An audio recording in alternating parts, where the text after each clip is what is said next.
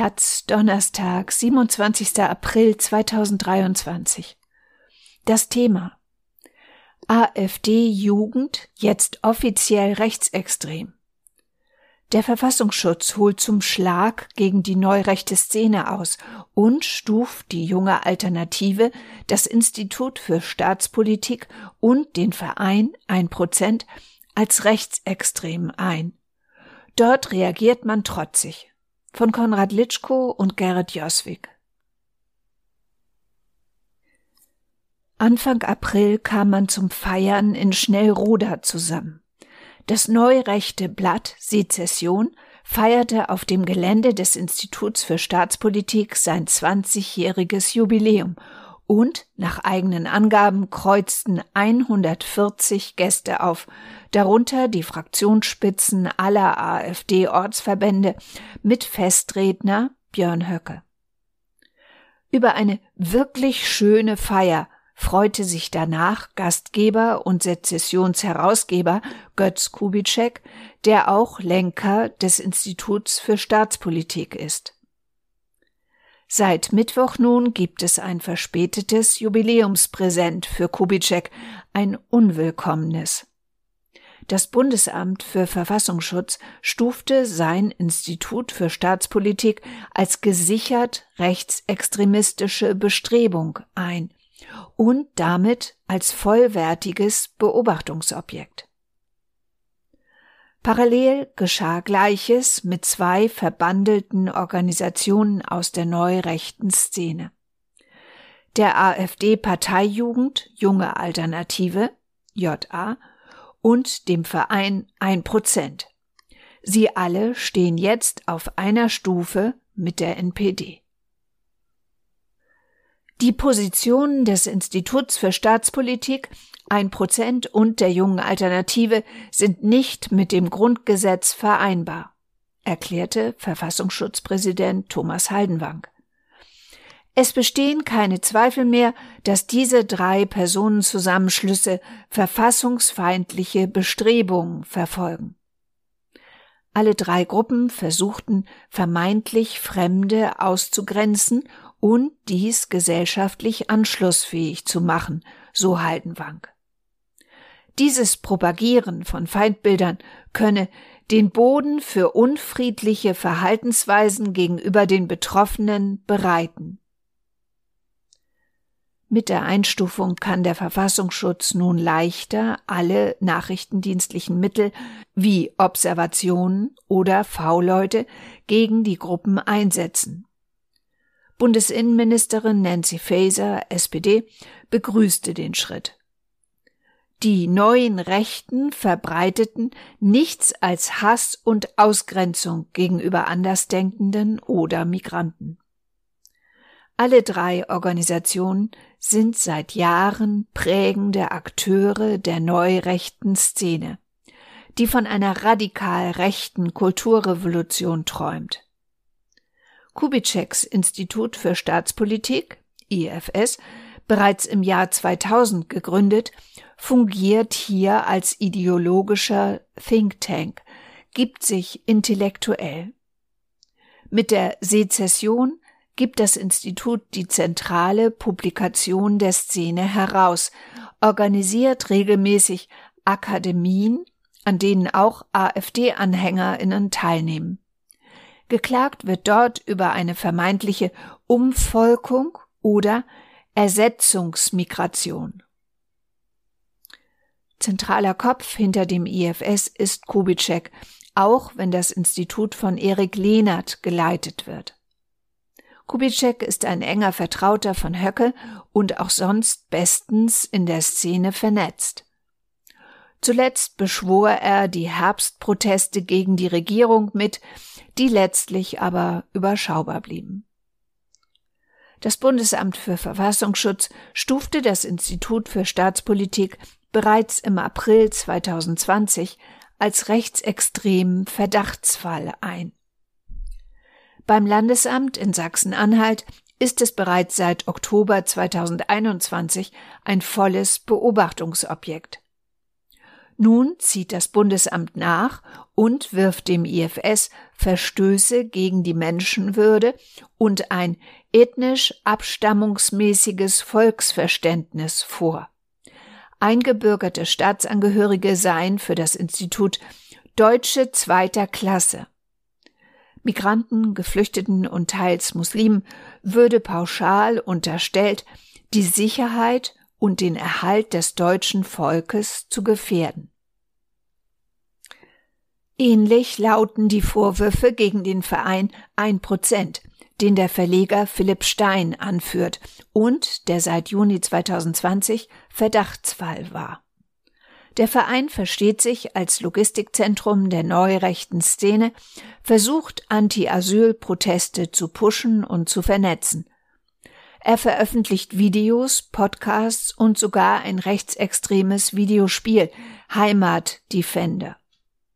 Mitgründer war auch hier Kubitschek. Auch bei 1% sieht der Verfassungsschutz eine inhaltliche Radikalisierung und rassistische, muslimfeindliche sowie völkische Äußerungen. Die junge Alternative ist die zahlenstärkste nun eingestufte Gruppe. Nach eigener Auskunft hat sie 1700 Mitglieder. Bereits im Januar 2019 wurde sie vom Verfassungsschutz zum Verdachtsfall erklärt. Angeführt wird der Verband derzeit vom Brandenburger Bundestagsabgeordneten Hannes Gnauk, ein Zeitsoldat, der bereits 2020 vom Militärgeheimdienst MAD als Extremist eingestuft wurde. Die JA tritt deutlich aktivistischer auf als ihre Mutterpartei. Zuletzt agitierte sie gegen Messer-Alis oder karikierte Muslime als invasive Art.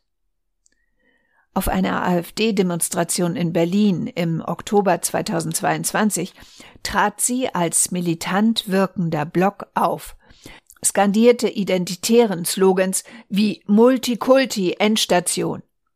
Auch in der AfD-Bundestagsfraktion ist die Partei Jugend vertreten. Wenigstens sechs Mitglieder sind oder waren Teil der JA die meisten davon in Führungspositionen. Ebenso sollen zahlreiche Mitarbeiterinnen von AfD-Abgeordneten in der JA sein.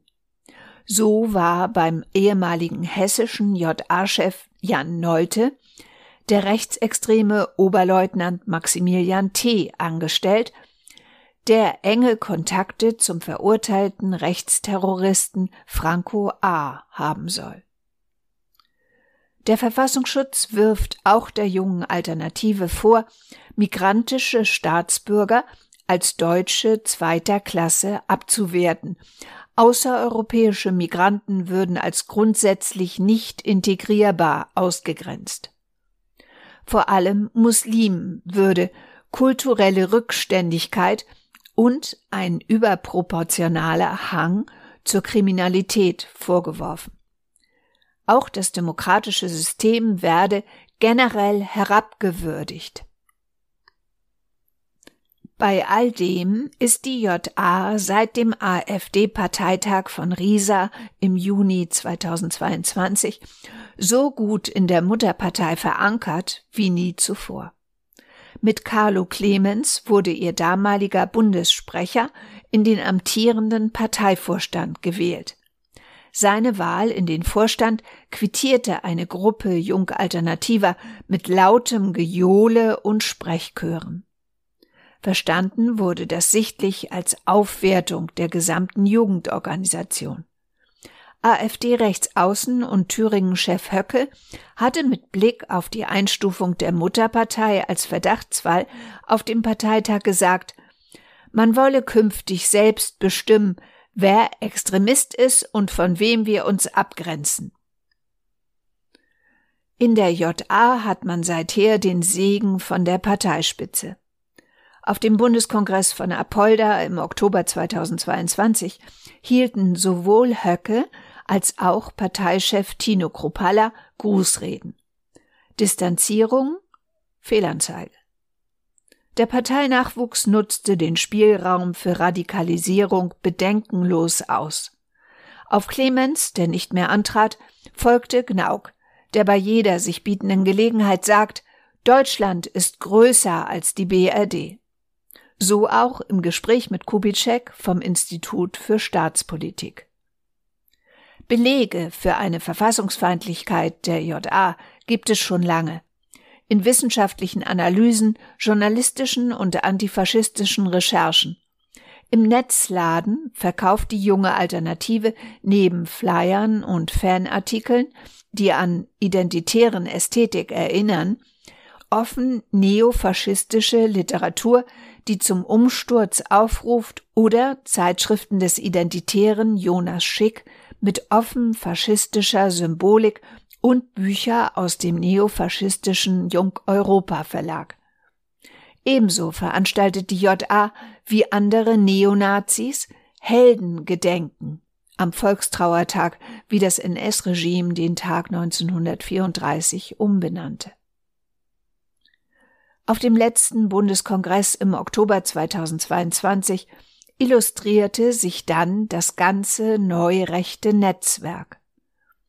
Es gab Stände von 1% von Kubitscheks Antaios Verlag sowie des Modelabels Phalanx Europa, das aus der identitären Bewegung kommt. Hier gibt es ohnehin keine Distanz.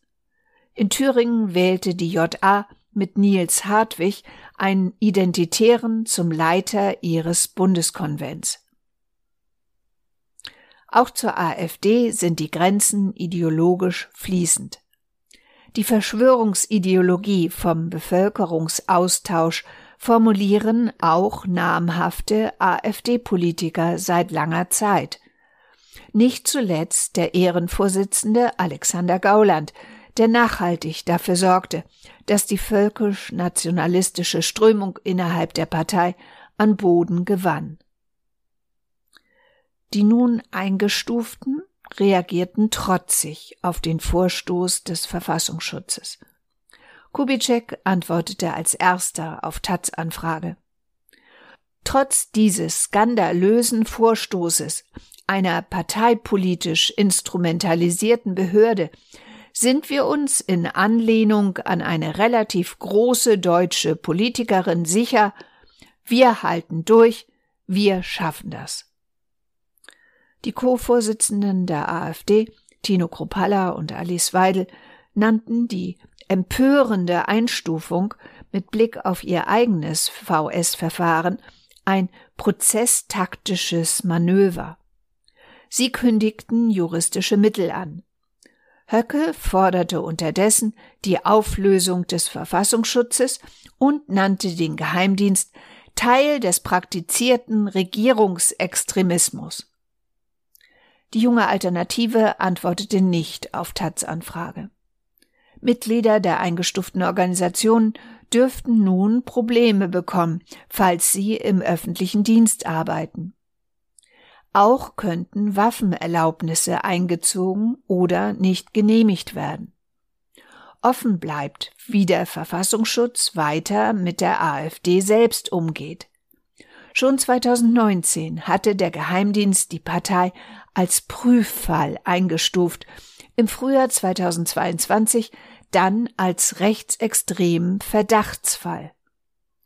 Präsident Haldenwang hatte zuletzt erklärt, die Partei entwickele sich immer weiter nach rechts außen.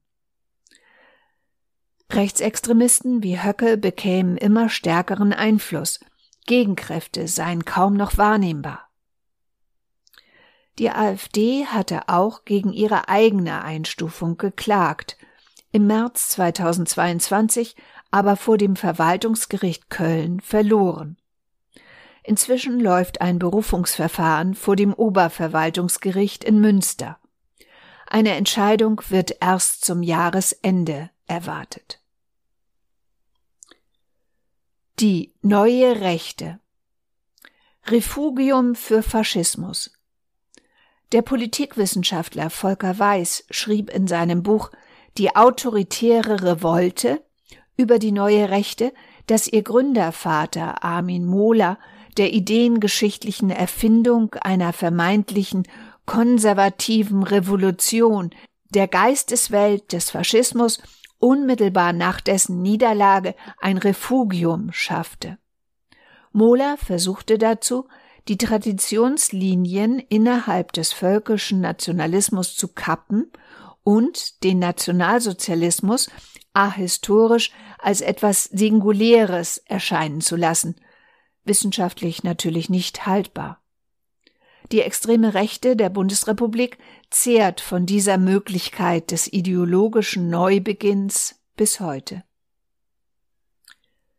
Mainstream seit AfD durch Verbindung zur AfD sind viele Ideen der neuen Rechten wie Ethnopluralismus, Antifeminismus oder revisionistischer Nationalismus im Mainstream angekommen.